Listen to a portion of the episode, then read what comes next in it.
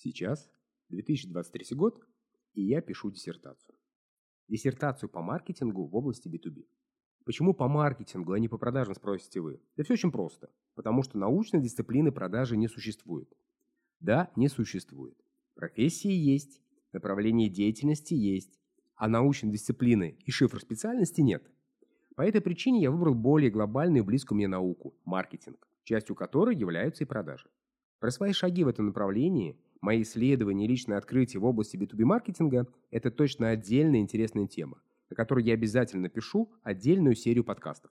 Но сейчас про пересборку. Давайте поясню, почему в теме про пересборку отдела продаж я начал разговор про диссертацию.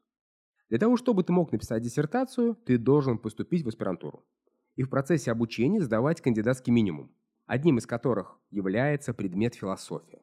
Так как до этого момента мое знакомство с философией было мимолетно, я выпускник технического вуза, то помимо учебников и рекомендованной литературы я начал изучать видео, которые есть в сети. И буквально подсел на канал Калининградского института Канта в Ютубе Philosoph FAQ, где очень понятно и доходчиво объясняются все понятия философии. Что делали лекторы в самом начале? Они определяли понятийный аппарат, чтобы проводить дискуссии в одной плоскости. И тогда я понял, что залогом успешного объяснения и повествования является отправная точка, в которой мы погружаем нашего оппонента в контекст ситуации и понятий, которые будем использовать в дальнейшем. Так вот, Давайте перед тем, как мы перейдем к практическим шагам пересборки отдела продаж, мы договоримся о значении и понятии каждого слова. Начнем с конца. Отдел продаж. Отдел продаж – это структурное подразделение, которое продает товары и услуги, продукты компании. Главная задача отдела – выполнять план продаж. В его задачи входит поиск клиентов, квалификация лидов, ведение и закрытие сделок, а также оформление документов, оценку удовлетворенности клиентов, повторный охват клиентской базы и работа по формированию правильного клиентского опыта и лояльности. То есть его задача – идентифицировать целевой лид и провести его по воронке продаж по всем этапам до реализации и получения денег на расчетный счет.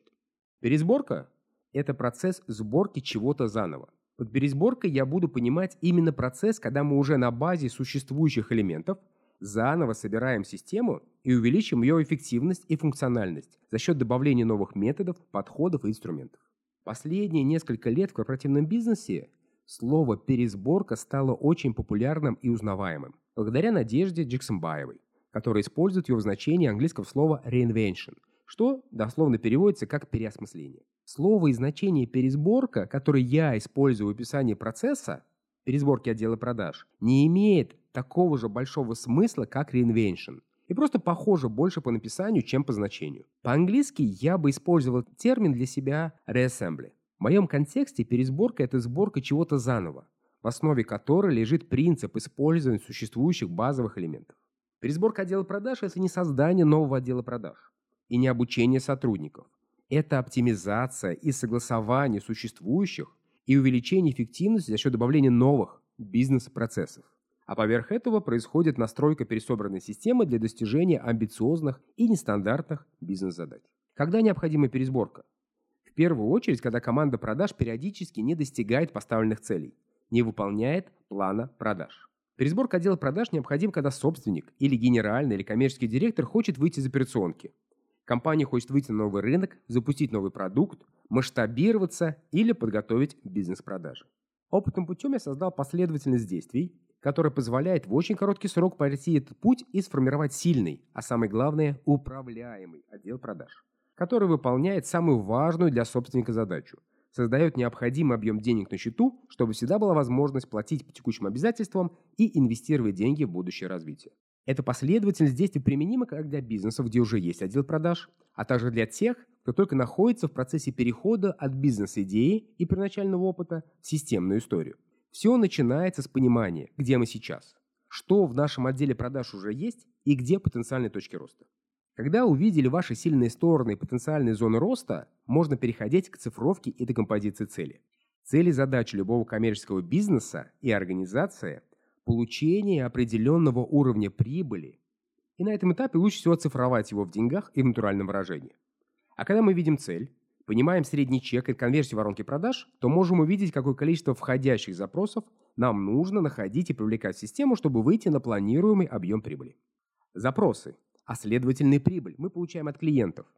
Нужно правильно выбирать фокусные клиентские группы и провести сегментацию по потенциалу, чтобы понимать, за счет каких клиентов в минимальные сроки с минимальным объемом затрат мы можем получить максимальный объем прибыли. Понимая, с какой целевой аудиторией мы работаем и имея цели по входящим заявкам, мы выбираем фокус на точки контакта и эффективные каналы лидогенерации.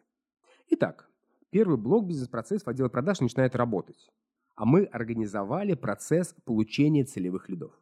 Во втором блоке мы фокусируемся на процессы, связанные с воронкой продаж. Движение клиента по этапам и целевым действиям специалистов по продажам, которые они делают, чтобы клиент быстрее прошел через все этапы и оставил деньги на вашем расчетном счету. Здесь важны метрики, которые будут объединены в карту операционных показателей. Она же, в свою очередь, поможет управлять процессом продажи не по итоговому результату, выполнения плана продаж за период, а по более ранним отклонениям от целевых состояний, которые вам дадут временной разрыв для более раннего принятия решения и управления ситуацией. Конечно, здесь добавляется блок повторных продаж, охват клиентской базы, правильного выбора, частоты и времени коммуникации с клиентом и блок оценки и развития лояльности клиентов. Вот из этого и состоит пересборка отдела продаж. А именно про эти шаги, про их практическую реализацию будут следующие подкасты данной серии. С вами был Алексей Юсов. Отличных вам управляемых продаж. О сложных продажах просто.